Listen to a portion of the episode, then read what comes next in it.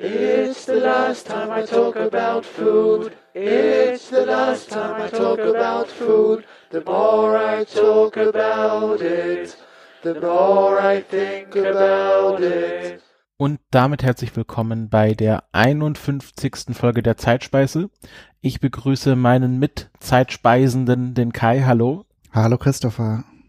Und wir melden uns ins neue Jahr zurück ähm, mit einer sehr spannenden Folge, die diesmal der Kai vorbereitet hat. Kai, was hast du uns denn für ein Thema mitgebracht? Ja, also erstmal auch von mir, also es ist jetzt ja schon mittendrin im neuen Jahr, ist glaube ich nicht ja. mehr angemessen, da noch groß irgendwelche Wünsche auszusprechen, aber wir sind zurück, wir freuen uns natürlich, wenn ihr uns aber, wieder zuhört. Ähm, es war ja gerade chinesisches neues Jahr, beziehungsweise ja, lunares neues Jahr. Wie passend, dass ich das Thema Dim Sum ausgewählt habe. Und da steige ich jetzt erstmal für alle diejenigen mit damit ein, was das überhaupt ist. Vielleicht hat man es hier oder da schon mal gehört. Ähm, aber für diejenigen, die da, die da jetzt ähm, mit dem Begriff nichts anfangen können, es ist weniger ein einzelnes Gericht als eine, ja, wie soll man sagen, so eine Art kulinarische ähm, Form, ähm, Dim Sum stammt aus Südchina, also aus der Provinz Kanton oder und und da hauptsächlich dann eben aus äh, Städten wie Guangzhou, die da zu den großen Städten gehört. Ähm, und es geht darum, hier in, in Europa oder in, in, im Westen würde man vielleicht das Ganze als Brunch bezeichnen. Es kommt aber eigentlich auch recht nah an die, an die äh, Tea Time der Briten dran. Also es geht darum, dass man Tee trinkt und dazu ein paar äh, kleine, Kle Kleinigkeiten serviert bekommt. Nur, dass äh, die Tea Time ja bei den Briten etwas später am Tag ist und die ähm, Dim Sum äh, eher früh gegessen werden, wobei sich das im Laufe der Zeit immer weiter in den Tag ausgedehnt hat, so dass es eben auch eine Vormittags- oder Mittags in einigen Dim Sum Restaurants heutzutage bis zum Nachmittag hin ausgebreitet hat. Aber ursprünglich, und da kommen wir ja gleich noch genauer drauf, ist Dim Sum eine Frühstücks Tradition. Genau. Und was den Ursprung gibt, also was genau man dann isst und so, das ist, lässt sich jetzt kurz nicht zusammenfassen. Da kommen wir dann gleich nochmal ein bisschen ausführlicher dazu. Es geht zentral erstmal darum, Tee zu trinken. Bei den Chinesen natürlich eher den grünen Tee. Das kann man vielleicht schon mal sagen. Und bei dem Ursprung, weil der wirklich sehr, sehr weit zurückreicht, gibt es natürlich wieder mehrere Versionen. Eine Legende natürlich, dass der äh, alte Kaiser ähm, in, vor etwa 1000 Jahren ähm, in der Provinz äh, Xi'an, das war damals halt das Zentrum des äh, Reiches, und der kannte im Grunde schon alle Speisen, die, die es zu dem Zeitpunkt gab. Und der bat seinen Koch dann noch mal etwas Neues zu machen, ihn zu überraschen. Und der Koch hat dann eben kleine feine Röllchen aus Reisnudelteig gemacht und viele andere Spezialitäten und das hat dem Kaiser unheimlich gut gefallen und das soll so die Wurzel ähm, der Dim Sum sein. Und tatsächlich, also auch wenn das jetzt mehr in den Bereich der Legenden geht, ähm, nimmt man heute wirklich an, dass die Dim Sum auch ähm, ihren Ursprung mit in der höfischen Küche der, der chinesischen Könige und Kaiser ähm, hat. Also so ganz fern ist das wohl nicht. Eine andere und noch weiter zurückreichende Annahme ist, dass ähm, schon an der Seidenstraße, also vor 2500 Jahren, an den Haltepunkten und Rast, äh, Rast- und Gaststätten Tee getrunken wurde und weil Tee wohl auch, ja, das, das merkt man ja relativ schnell, wie alle ko koffeinhaltigen Getränke, äh, den Stoffwechsel und auch die Verdauung ankurbelt, äh, wurde das dann irgendwann ähm, üblich, dass man kleine Speisen auch dazu äh, serviert, so dass man eben äh, den, den Bauch füllt und sozusagen nicht ähm, auf Leerlauf fährt oder wie man es nennen möchte. ähm, auf jeden Fall, äh, hier, hier wird so als Zeitraum vor 2500 Jahren genannt. Das habe ich jetzt aber nur, also auf keinen wirklich wirklich fundierten Quellen ähm, ähm, gefunden. Also das, wie sagt, nennt man das? Also äh, Zirkelverweis. Also ich vermute mal, dass das so eine Zahl ist, die ähm, vor allem China-Restaurants, aber auch Journalisten irgendwo abgeschrieben haben und das also eine, eine, es mag eine feste Quelle dafür geben, die konnte ich jetzt aber irgendwie nicht ermitteln. Mhm, mh. Also vielleicht gibt's da jetzt auch 2500 Jahre, klingt ja erstmal gut und gerade bei der asiatischen Kultur ähm, ist ja auch alles, was irgendwie nur ein paar hundert Jahre alt ist, nichts wert. Da muss man ja schon mit Jahrtausenden immer kommen. Von daher ähm, will ich nur dazu sagen, dass das, äh, wer da mehr weiß oder wer da vielleicht auch ähm, mal richtig ernsthafte Literatur dazu gefunden hat, mag das gerne hier anmerken und entsprechend ergänzen. Aber wir können festhalten, es, ist, es hat sich einfach so kulturell entwickelt und es ist einfach so äh, schon sehr lange mit der Kultur sozusagen mitgewachsen. Ganz genau. Und das ist ja auch eine Sache, Tee trinken, so dass die Teekultur ist ja sowieso fest verwurzelt in, in ganz Asien. Ähm, und in welche, an welchem Punkt man jetzt sagen könnte, wenn man was dazu gegessen hat, dann würde man das äh, heute, oder da, das ist so die Wurzel dieser äh, Dim Sum-Kultur. Ähm, schwierig, weil ja, man, man äh, trinkt was und isst was dazu, das, äh, und gerade wenn das nur so eine vielfältige Sache ist wie bei diesem, in diesem Fall, dann kann man natürlich schwer äh, das vielleicht zurückverfolgen. Ähm, genau, denn ähm, der Punkt, wo, wo, wo es ein bisschen der Boden etwas fester wird, ist aber in der Sung-Dynastie, also im zehnten Jahrhundert ähm, aus, aus unserer Zeitrechnung, und ähm, da beginnt die Geschichte in der Stadt Guangzhou. Das ist ja auch eine Hafenstadt und da ähm, kann man sagen, zu der Zeit äh, erlebte die Stadt einen wirtschaftlichen Aufschwung. Handelsreisende kamen aus aller Welt eben auch über die Seidenstraße, wenn ich mich recht erinnere, aber eben auch über die Seewege und wenn, wenn viel, wenn viel Verkehr, Tourismus und ähm, Wirtschaft in einer Stadt ist, dann braucht man natürlich auch einen Ort, wo man entweder sich von seiner langen Reise erholt oder Geschäfte abschließen kann. Sprich, man muss kommunizieren und da haben sich natürlich dann ähm, die Teehäuser hervorgetan.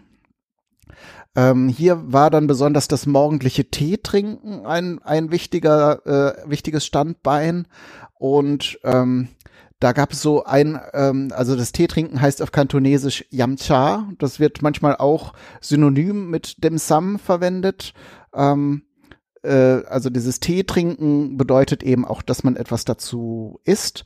Und da gibt es dann noch ein äh, Konzept, was gerade in diesem Frühstückskontext wohl häufig äh, angewandt wurde, nämlich, äh, entschuldigt mein Kantonesisch oder mein Chinesisch, Chinesisch Zhongliang Zien ähm, was übersetzt so viel wie eine Tasse zwei Stücke bedeutet, so dass man mhm. eben ne, sagt so hier ein Tässchen und dann zwei irgend, irgendwas zwei Snacks dazu. Ähm, und äh, das hat sich dann eben im Laufe der Zeit entsprechend erweitert. So, die Teehäuser waren äh, zwar schon früh auch vorhanden, es gab aber dieses Konzept eben auch bei Straßenhändlern, die dann eben Tee ausgeschenkt haben und entsprechend äh, natürlich nicht eine sehr große äh, Vielfalt, aber ähm, meistens dann so etwas wie Nudeln oder gefüllte äh, oder oder so gedämpfte Brötchen, die äh, die gibt es heute auch noch. Die nennen sich Mantau, also einfach ähm, ähm, Teigbrötchen. Da gibt es natürlich dann spät, äh, später auch noch andere Varianten. Aber gut, ich will mich da jetzt gerade selbst nicht überholen. Also diese, diese, es fing an halt so mit diesem Frühstück und äh, das entwickelte sich dann mit den weiter wachsenden Teehäusern eben und auch mit dem wachsenden Wohlstand immer weiter und diese ähm, die Gäste, die dann eben nach Herzenslust dann auch von den äh, in den Gängen frequentierenden ähm, Servierwägen äh, sich Snacks nehmen konnten, die haben dann eben dieses äh, Dim Sum weiter weiter kultiviert. Äh, Dim Sum äh, sollte ich vielleicht noch erwähnen, bedeutet übersetzt, ist schwer zu übersetzen, bedeutet wohl wortwörtlich übersetzt sowas wie Herz und Punkt. Im, in den englischen Quellen wurde es immer, also touching heart, also so das Herz berührend übersetzt ähm, ist also irgendwie so etwas wie, also das, das geht, glaube ich, dann eben auch auf diese Legende mit dem Kaiser zurück, dass er gerührt war von diesen, von diesen besonders äh, gelungenen Speisen, die sein Koch zubereitet hat.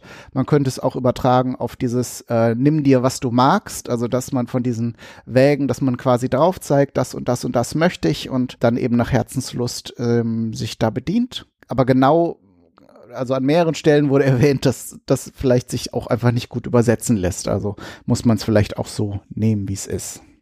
Die, äh, die, diese, dieser Einfluss der höfischen Kultur lässt sich äh, übrigens dann nachweisen gegen Ende der Sung-Dynastie im späten 13. Jahrhundert. Ähm, da sind ja die, ähm, die äh, ist der Hof äh, der der königliche oder kaiserliche äh, ich hab, hab mir jetzt notiert königliche. Ähm, auf jeden Fall sind die nach Süden, gerade in diese Region Kanton, geflüchtet, weil ja im Norden die Mongolen das Land ähm, eroberten. Und die haben sich dann eben zurückgezogen und versucht, da irgendwie Fuß zu fassen und sich neu zu ordnen. Und da haben sie natürlich dann auch die lokalen ähm, äh, und gastronomischen äh, Strukturen erstmal aufgefunden und entsprechend dann auch im Laufe der Zeit beeinflusst. Und da gibt es dann so Spezialitäten wie Fasanenhackfleisch, Lärchenzunge, da muss ich irgendwie an Monty mhm. Python denken, und gedämpfte Milch äh, mit Bohnenpaste. Ähm, das Gericht habe ich tatsächlich mal gesehen. Das ist auch ein ganz interessantes Verfahren. Da wird tatsächlich Milch irgendwie angedickt und gebraten, bis man dann daraus etwas, äh, so eine, so eine kleine Spezialität formen kann, die dann aber auch fest ist. Dann später gab es natürlich auch für die wohlhabenden Menschen äh, Teehäuser und da gab es dann ähm, bildeten sich quasi auch so gewisse Grundstrukturen aus, zum Beispiel, dass ähm, im Erdgeschoss, im Eingangsbereich gleich die mögliche, die potenzielle Kundschaft sich von der Qualität der Teeblätter vergewissern konnten. Das wurde also auf Wunsch dann präsentiert. Auch die Temperatur des, ähm, des Teewassers wurde, konnte geprüft werden, wenn, wenn man darauf bestand. Und äh, die Gäste konnten sich dann in die obere Etage zurückziehen, wo es dann eben Separés gab, die, äh, wo man eben entsprechend geschäftliche oder private Dinge klären konnte. Und da ist dann auch eine in den 20er Jahren, ich habe es glaube ich eben nicht äh, äh, erwähnt, ähm, wurde dann auch eingeführt, dass man einen Notizblock bekam, wo äh, zum Ankreuzen quasi eine Liste der verfügbaren kleinen Speisen aufgeführt war, man die ankreuzen konnte und der äh, die Bedienkraft das dann in den in die Küche weitergegeben hat, wo das dann eben entsprechend zubereitet und serviert wurde. Ähm, in der Grundgebühr der meisten Teehäuser waren eben diese Dampfbrötchen Mantau enthalten. Und ursprünglich die äh, enthielten die äh, Dim Sum halt äh, Spezialitäten der kantonesischen, der äh, klassischen äh, kantonesischen Küche, aber natürlich wer schon mal in China war oder das äh, so ein bisschen erlebt hat, die Chinesen sind ja gerade was das Essen und die Esskultur angeht, ähm, sehr sensationslustig, so dass auch die findigen kantonesischen Köche immer nach der neuen Spezialität und Bes Besonderheit gesucht haben, die das eine Teehaus von dem anderen abhob, so dass es heutzutage kann ich ja schon mal vorgreifen, gibt es über tausend unterschiedliche Gerichte, die dieser Dim Sum Küche zugezählt zu, äh, zuge, werden. Das enthält dann aber im Grunde Speisen aus dem ganzen Land, die dann angepasst wurden, natürlich auf die, auf die Zutaten, die man in Südchina ähm, vorfindet und natürlich auch hm, die, auf die Portionsgröße angepasst. Zum Beispiel jetzt, um einen Fall zu nennen, es gibt ja nicht nur die gedämpften Brötchen, die nur aus Teig bestehen, sondern auch eine unüberschaubare Zahl an gefüllten Dampfbrötchen, die sogenannten Bautze. Und die stammen in, in verschiedenen Variationen, hauptsächlich aus äh, Nordchina, so die Region Peking. Da sind die aber über Faust groß. Da ist das so ein Klops, ein großes Dampfbrötchen, wo dann auch ordentlich was drin ist, Kohl oder Fleisch. Und die gibt es dann in Kanton zum, zum Tee in so einer Mini-Variante. Also es ist quasi dann auch, dass man ähm, über diese Dim Sum das ganze Land bereisen kann, kulinarisch äh, und auch mehrere Dinge, mehrere Regionen besuchen kann, dadurch, dass die Portionen entsprechend auf so eine Häppchengröße reduziert sind. Genau, die Dim Sum wanderten dann über die Zeit immer weiter nach Süden, zum Beispiel auch in die Region Hongkong. Und da kann man sich denken, sind sie natürlich auch in den Westen und überhaupt in die ganze Welt äh, hin, äh, ausge, ausgewandert und überall bekannt und beliebt ähm, beliebt gewesen. Ähm, ja, und die Chinesen haben natürlich dann auch die Spezialitäten der Länder, die sie bereist haben und die Küche mitgebracht haben, äh, die die Spezialitäten auch in diese Dim Sum in diese Dim Sum Küche aufgenommen. Das ist im Grunde eine sehr, sehr ähm, kompatible Küche mit allem, weil man im Grunde sagt, ja, ich, ich mache ein Häppchen draus und dann äh, gehört's quasi zum Konzept schon dazu. Und es, ähm, man, man kennt vielleicht diese, diese Bambuskörbe, die sind sehr, sehr typisch für diese Art der Küche. Ähm, es wird aber nicht ausschließlich gedämpft, also diese ganzen äh, Nudel, ähm, Nudelgerichte und äh, gedämpften Teigtaschen, die es eben aus allen möglichen Getreidearten und was nicht alles und verschiedensten Füllungen gibt, äh, sind zwar so ein zentraler Punkt, aber es gibt auch gebratene Speisen und ähm, gegrillt und was, was man sich vorstellen kann, also die Zubereitungsart ist da auch überhaupt nicht eingeschränkt. Es ist im Grunde nur, dass man es auf einem kleinen Teller servieren können muss und dann kann es schon sozusagen aufgenommen werden. Also neben diesen Luxusrestaurants, die dann vor allen Dingen in den 1920er Jahren sich sehr stark äh, entwickelt haben, gab es natürlich auch immer ähm, Restaurants für die Menschen mit mittlerem Einkommen. Die sind äh, dann schon häufig früh am Morgen ähm, in diese Lokale gekommen, haben ihren Tee getrunken und das vielleicht ein, ein gefülltes Dampfbrötchen dazu am späteren Morgen sind dann die Studenten und die Staatsbeamten gekommen und haben da ihre Zeitung gelesen und gefrühstückt. Und am frühen Vormitt äh, am späten Vormittag sind dann oft die Geschäftsleute gekommen, äh, die dann gefrühstückt haben und ihren Papierkram da zum Teil erledigt haben am Tisch. So dass das eben auch eine Sache ist, dass die alle Gesellschaftsformen und, und sozialen Schichten äh, erreicht hat und ja, allen Menschen, also so trägt sich das Konzept über, überhaupt, dass alle Menschen sich einig sind. Es ist eigentlich eine schöne Sache, viele unterschiedliche Kleinigkeiten zu haben, äh, zum Frühstück oder zum frühen äh, Mittag, dazu Tee zu trinken und äh, in der in dieser in dieser Vielfalt, ich habe es versucht, ich spreche da aus Erfahrung, lässt sich das zu Hause gar nicht abbilden. Selbst wenn man sagt, ich bereite ein, zwei Speisen zu, kaufe vielleicht zwei, drei noch gefroren, das mag irgendwie gehen, aber ähm, so wie das ein Restaurant machen kann, kann man es einfach nicht nachbilden. Ähm, von daher ist das natürlich eine Sache, die ja einen Wert hat und eine Kultur, die auch gepflegt und äh, wird und beliebt ist. Von von daher ist das, ist das eine Sache, wo ich gut nachvollziehen kann. Also wenn es hier ein Dim Sum Lokal gäbe und die Preise erträglich wären, dann wäre ich da, glaube ich, auch Stammgast. Kommen wir noch kurz zu den Speisen, die man da antreffen kann. Es gibt so ein paar Klassiker.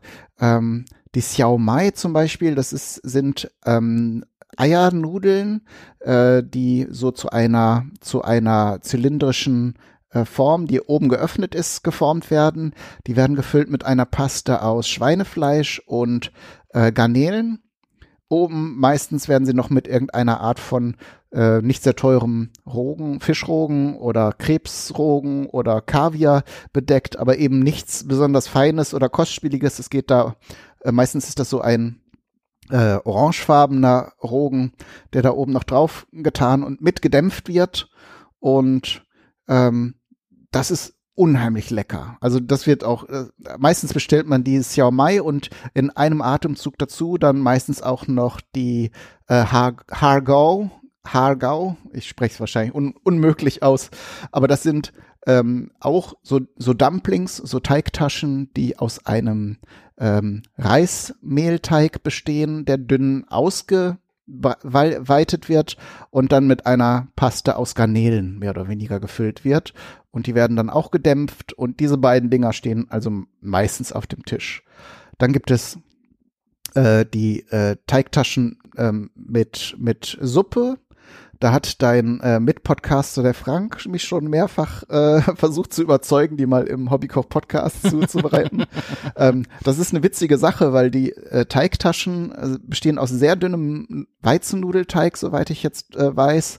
Ähm, und wenn man, die sind fertig gedämpft, ähm, sehr delikat. Wenn man sie dann anbeißt oder mit dem Stäbchen aufreißt, dann kommt gekochte Suppe raus. Und es ist natürlich erstmal für jeden, der sich da nicht mit befasst hat, ein Rätsel, wie man Nudeln mit Suppe füllen kann.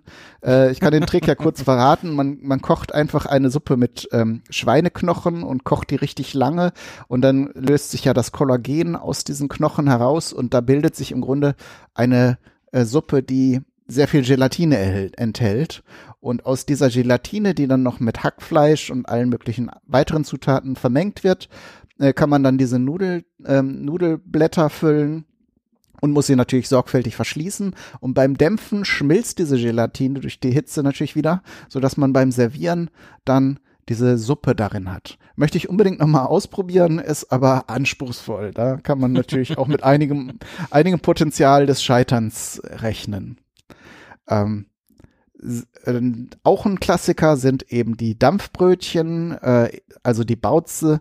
Ähm, ein, ein für den Süden eher typisches Ding ist, äh, dass wenn die ähm, diese Taschen mit, ähm, mit dem südchinesischen Grillfleisch, also Chasio, das ist Schweinefleisch, fettes Schweinefleisch, das mit einer ganz bestimmten äh, Marinade gewürzt wird die dem Fleisch eine intensiv rote Farbe verleihen. Das ist so ein spezieller Reis, der, da habe ich mich jetzt neulich auch gerade mal dafür interessiert, darum kam ich jetzt auch auf dieses ganze Dim Sum Thema, wohl auch nicht, nicht gesundheitlich nicht ganz unbedenklich sind. Es gibt ja so traditionelle Zutaten manchmal, äh, von denen man damals noch nicht wusste, dass sie vielleicht gar nicht mal so gesund sind.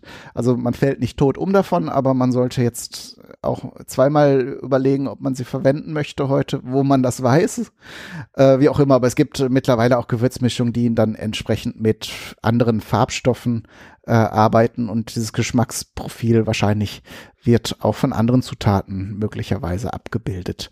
Aber mit diesem Grillfleisch kann man dann eben diese Teigtaschen äh, füllen. Das ist dann ein Hefeteig. Meistens ist es sogar eine Mischung aus Hefe und Backpulver. Das ist also eine Sache, die, glaube ich, die westlichen, äh, die, die Westler dann nach Asien auch gebracht haben. Diese Backpulver-Geschichten hatten wir auch schon mal eine Sendung drüber. Und ähm, in der Mischung von Hefe und Backpulver werden die natürlich gehen die natürlich auf wie eine Wolke und sind mhm. natürlich dann besonders äh, fluffig und delikat. Eine Sache, die man nicht unerwähnt lassen sollte, weil sie halt ein Kuriosum sind, sind die ähm, diese Hähnchenfüße. Da mhm. schaudert's immer erstmal alle. Ich habe sie auch schon gegessen. Die sind lecker, aber man muss sagen, mich hat das jetzt so von dem Erscheinungsbild gar nicht so so abgestoßen. Ähm, es ist nur sehr aufwendig zu essen. Die die Asiaten im Allgemeinen knabbern gerne an Dingen also da ist es in der Kultur auch, da, da würde nie jemand auf die Idee kommen, oder ja, vielleicht ist das jetzt zu pauschal gesagt, aber äh, Fisch zum Beispiel wird auch immer mit Gräten zubereitet, weil man weiß, ähm, die Gräten verleihen dem Fleisch auch nochmal Geschmack. Also ein Fisch, der mit Gräten äh, zubereitet, gegart, gegrillt, gedämpft, gekocht ist, der schmeckt auf jeden Fall besser, als man so, als würde man so ein Filet da ablösen und das getrennt garen. Und der, der andere Punkt ist eben, dass den Chinesen das nicht stört, dann so ein äh, so das Fleisch von so kleinen Knöchelchen runter zu zuzeln, äh, während wir hier in Mitteleuropa halt gerne so große Batzen Fleisch haben, wo man dann eben äh, durch und durch abbeißen kann und äh, sich das reinschaufeln kann. Also mhm. ähm, gerade wenn man äh, im Auge behält, dass man dann gesellig am Tisch sitzt und äh, vielleicht auch die Zeit hat, weil man sich gerade über irgendein wichtiges Thema äh, unterhält, da muss das nicht innerhalb von 15 Minuten aufgegessen sein. Da kann man auch mal an so einem, an so einem Hühnerfuß knabbern. Genau. Und ähm, ja, dann äh, weiter, weiter am Anfang habe ich ja schon mal erwähnt, es gibt so eine ganz interessante ähm, Reisnudelrolle. Manchmal ist sie gefüllt, auch mit Fleisch, aber man bekommt sie auch so. Ähm, da ist das Verfahren auch anspruchsvoll. Da wird, da wird quasi auf so ein Tablett, äh, das mit, das so ein Siebeinsatz ist und ähm, dann mit einem Stoff belegt wird, wird so ein dünner Reis, äh, so ein dünner Reisteig, also so ein flüssiger Teig aufgetragen und gedämpft und dabei verfestigt sich das, wird dann aufgerollt und dann entweder eben beim Aufrollen dann noch gefüllt oder eben nur mit dem schwarzen Reisessig und Sojasauce serviert. Sehr lecker, eine sehr, ähm, sehr weich und glibbrige Konsistenz. Ähm, vielleicht so für den, auch für den europäischen Gaumen nicht so ganz äh, eine Sache, mit der man sich direkt anfreunden kann. Also über diese Konsistenzen habe ich mich neulich schon mal sehr interessant unterhalten. Also was, also gerade was dieses Klebrige angeht, da sind wir, glaube ich, nicht so drauf eingestellt wie, wie die asiatischen Menschen. Ähm, oder aber wenn, nicht mehr. Oder nicht mehr, kann auch sein, dass wir uns da eben von entfernt haben. Aber wenn man diese, diese Konsistenz, ähm, wenn man sich damit anfreundet, ist das kulinarisch auf jeden Fall eine schöne Sache. So, und dann zuletzt möchte ich noch eine Sache erwähnen, um auch nochmal den Aspekt, den ich eben erwähnt habe, zu nennen, dass die ganze Kultur der Welt in diese Küche aufgenommen wurde, sind die portugiesischen Pastel de Nata, also portugiesische Eiertörtchen kann man auch sagen. Die sind sowas von lecker. Das ist eine süße Speise, habe ich auch noch nicht erwähnt. Das wird alles durcheinander gegessen. Man kann sowohl süße äh, Speisen als auch herzhafte bestellen, ähm, zum Beispiel mit Eierteig ähm, gefüllte Bauze auch, also mit so einer äh, Puddingcreme sozusagen und die äh, Pastel de Nata sind portugiesischen Ursprungs, wenn ich mich da nicht täusche und ähm, ich glaube in Macau waren die Portugiesen auch eine Zeit lang als Kolonialmacht aktiv. Auf jeden Fall haben sie diese, diese äh, kleinen Blätterteighütchen mitgebracht, die dann auch mit so einer äh, Puddingcreme gefüllt äh, waren, die im Wesentlichen aus Sahne und Ei besteht oder aus Sahne und äh, Eidotter und dann eben gesüßt und dann entweder mit Vanille oder Zimt noch serviert. Ähm, ich habe mal in einem in, in Hongkong in einem ikonischen kleinen Laden, wo die Leute immer so 30, 40 Meter Schlange stehen, um da mal etwas gekauft zu haben, die äh, quasi der Spot ist, wo man diese Dinger in Hongkong kaufen muss, äh, probiert und es ist einfach ein Traum. Also so quasi so ein, ein äh, mit Butter gemachter Blätterteig und dann eben diese cremige Füllung. Ganz, ganz toll.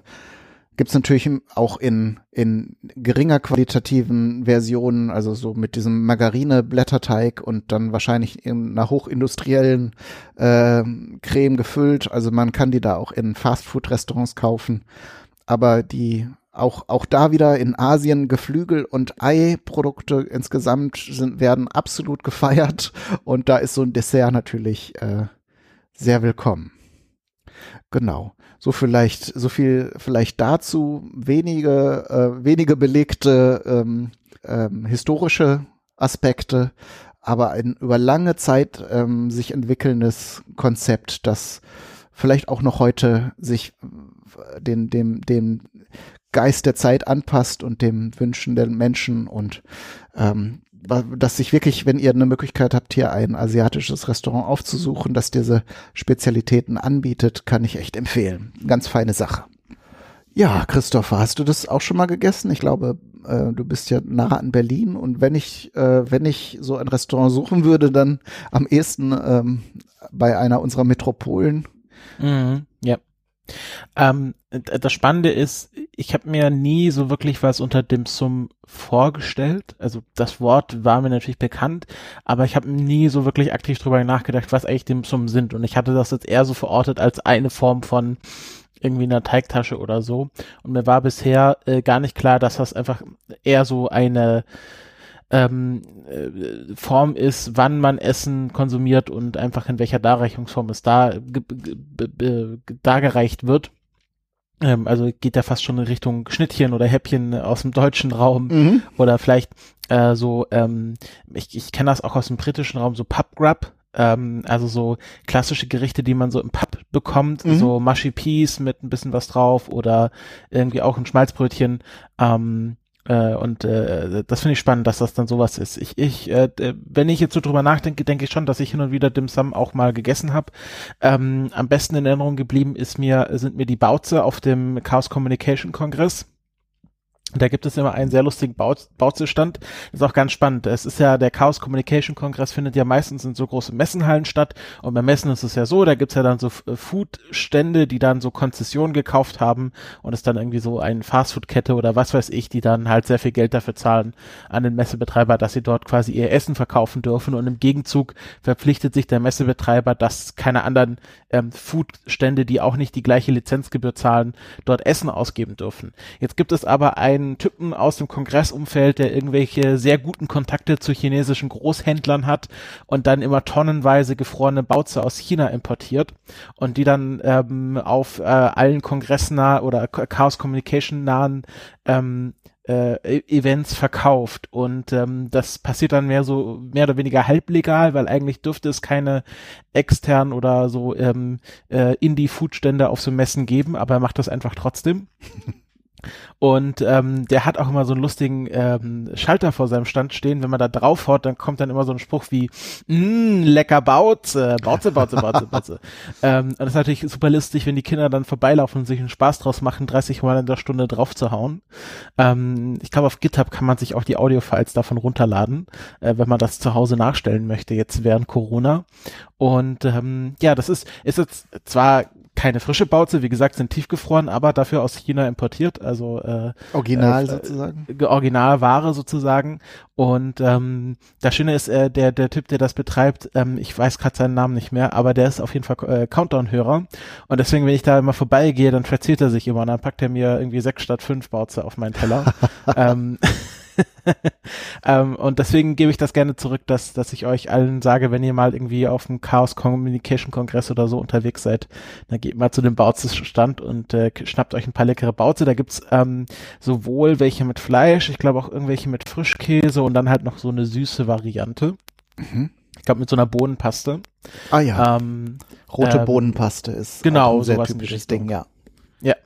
Und äh, ja, also das hatte ich an dem Sam. Ich glaube, ich habe sogar mal in Berlin in einem Restaurant Hühnerfüße gegessen. Ähm, fand ich sehr spannend. Ähm, wie gesagt, also es ist jetzt natürlich, äh, also das ist einfach, ist halt sowas, wo man dran so ein bisschen nagen kann, gerade wenn man so nett zusammensitzt, so was man halt so nebenher ähm, wegsnackt. Und äh, klar, Berlin hat natürlich eine sehr, sehr große Auswahl an sehr guten chinesischen Restaurants. Ich gehöre so einem kleinen Stammtisch an, wo wir versuchen, uns nach und nach durch alle Restaurants durchzuessen. Ähm, bisher haben wir haben noch nicht das Ende erreicht. Und ähm, ja, in, in Deutschland oder gerade in Berlin ist ja eher Sichuan-Küche verbreitet. Ähm, das ist ganz spannend, weil sehr viele, also klar, sind ne, diese chinesischen Restaurants kommen von chinesischen Einwanderern nach Deutschland, ähm, die irgendwann mal dann ein Restaurant aufgemacht haben. Und das ist tatsächlich so, dass sehr viele ähm, Deutsch-Chinesen ähm, aus der Sichuan-Region kamen früher. Und deswegen die Sichuan-Küche, die halt dafür bekannt ist, dass sie sehr, sehr scharf ist, ähm, sich verbreitet hat. Ähm, ich glaube, kantonesisch habe ich jetzt eher weniger gegessen, ähm, aber ich habe, ich hatte das auch schon mal. Kann das sein, dass das dann eher so eine kartoffelbasierte Küche ist und nicht weniger eine reisbasierte Küche? Nee, eigentlich eher Oder nicht. war das nochmal was anderes? Oder war das eher nordchinesisch? Also Kartoffel eher nordchinesisch. Da ähm, die die die Südchinesen ähm, sind natürlich sehr sehr fischbasierte äh, Küche, mhm. äh, auch eher Reis als äh, Getreide, also Weizen oder oder sonst oder Kartoffeln. Mhm. Ähm, die, die Region da in Südchina ist ja sehr fruchtbar, ist ja fast tropisch, möchte ich behaupten, so, so dass da eben sehr vieles an Gemüsen und äh, anderen Lebensmitteln ähm, ähm, bereitsteht. Äh, also so eine Küche, die quasi auch das ganze Land abbildet, kann, glaube ich, auch nur in Südchina ähm, mhm dann entstehen. Also es gibt ja so Geschmacksprofile auch und die Südchinesen sind sehr dezent. Also Sichuan ist ja super scharf, wenn man mhm. das jetzt als unter ein Label packen will. Ähm, ähm, die, die, die östliche Küche, also Shanghai, so die Region, eher süßlich, glaube ich. Im, im, und im Norden ist es ein bisschen wie bei uns, so deftige Speisen und sehr Fleisch und, und Nudeln und Brot oder, oder gedampf, gedämpfte Speisen. Und die Kantonesen haben halt sehr, eine sehr, de, sehr dezente, elegante Küche, die auch nicht so extrem mit Gewürzen arbeitet. Mhm, mh.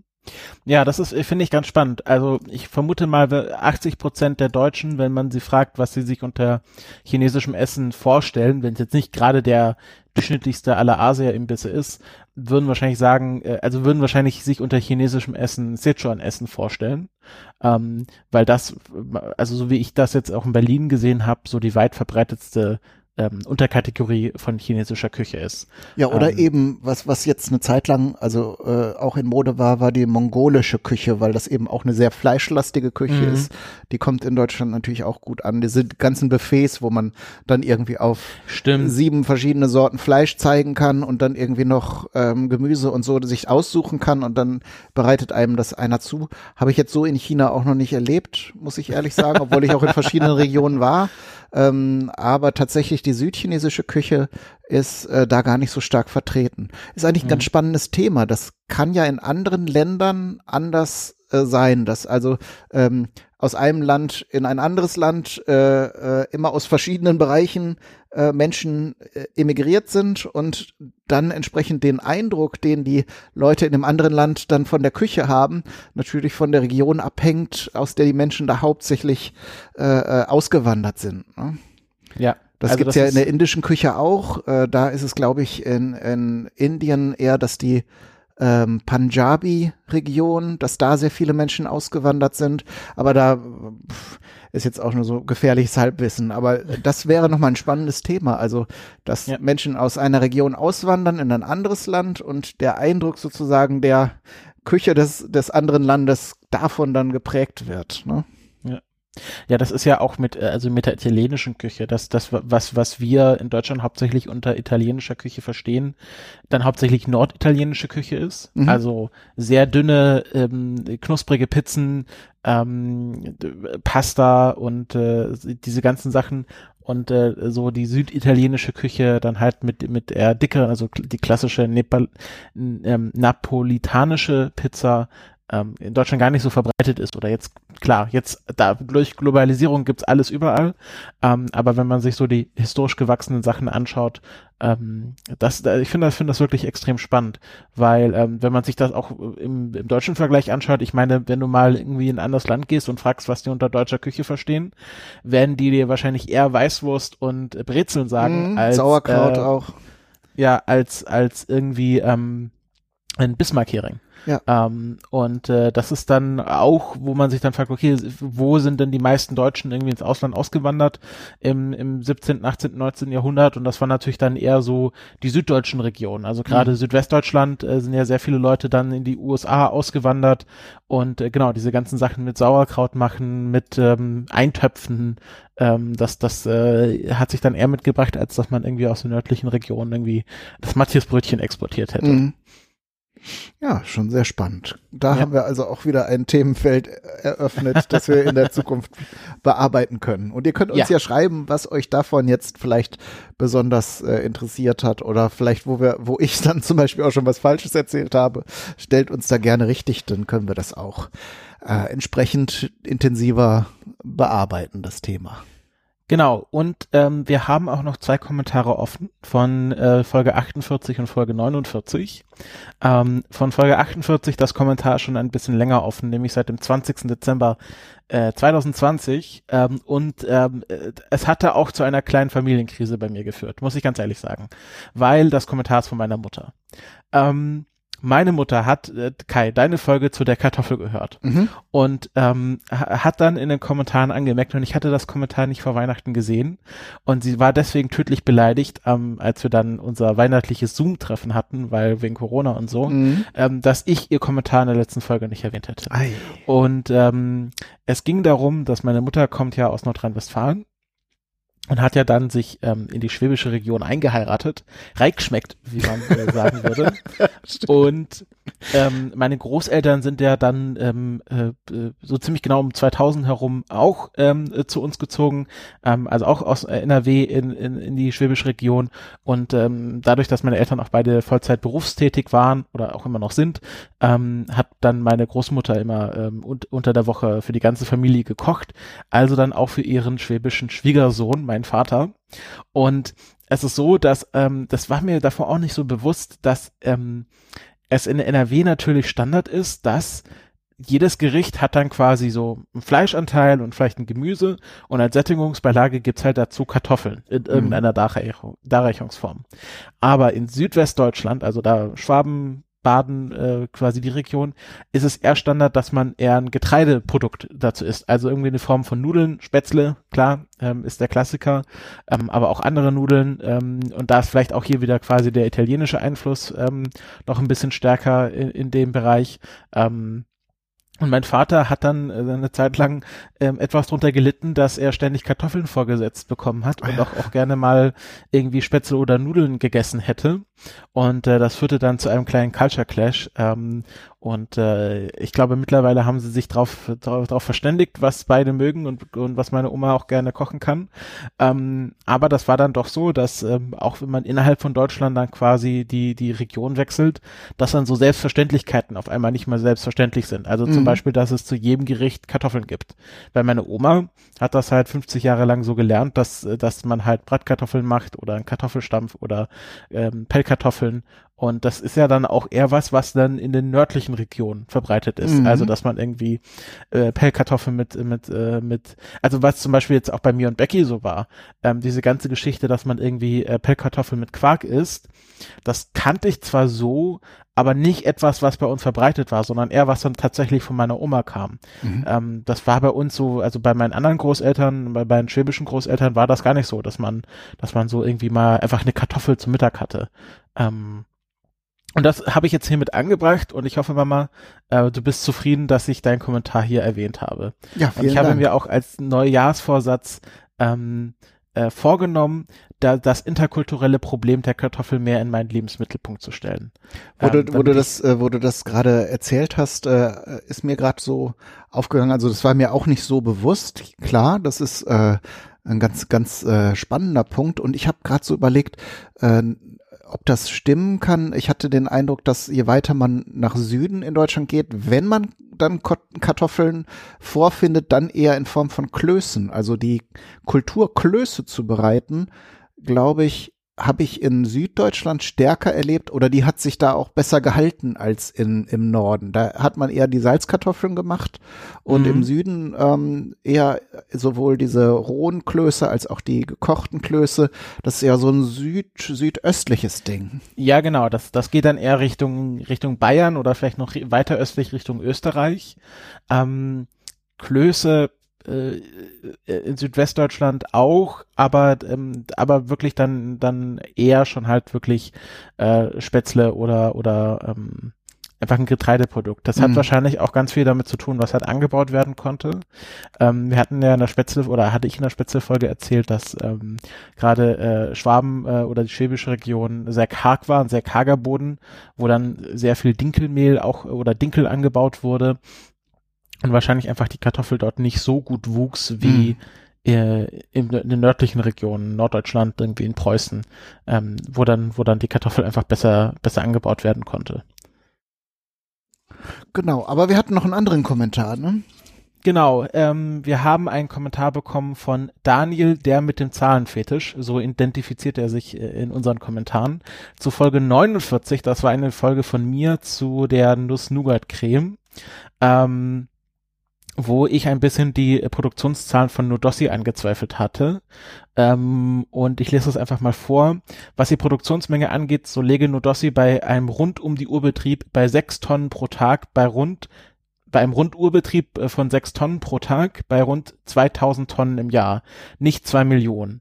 Und das könnte in Relation dann schon wieder passen zu den 250.000 Tonnen Nutella.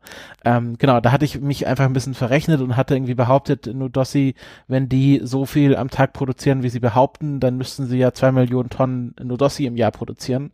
Aber da hatte ich dann ein paar Nullen zu viel und es wären dann eher 2000 Tonnen Nudossi und das, wie gesagt, passt dann halt zu den 250.000 Nutella, 250.000 Tonnen Nutella im Jahr dann doch eher ähm, von den Relationen. Mhm. Ähm, also vielleicht stimmen die Angaben dann, äh, die Nudossi da zu ihrer Produktionsleistung angibt, äh, dann doch eher.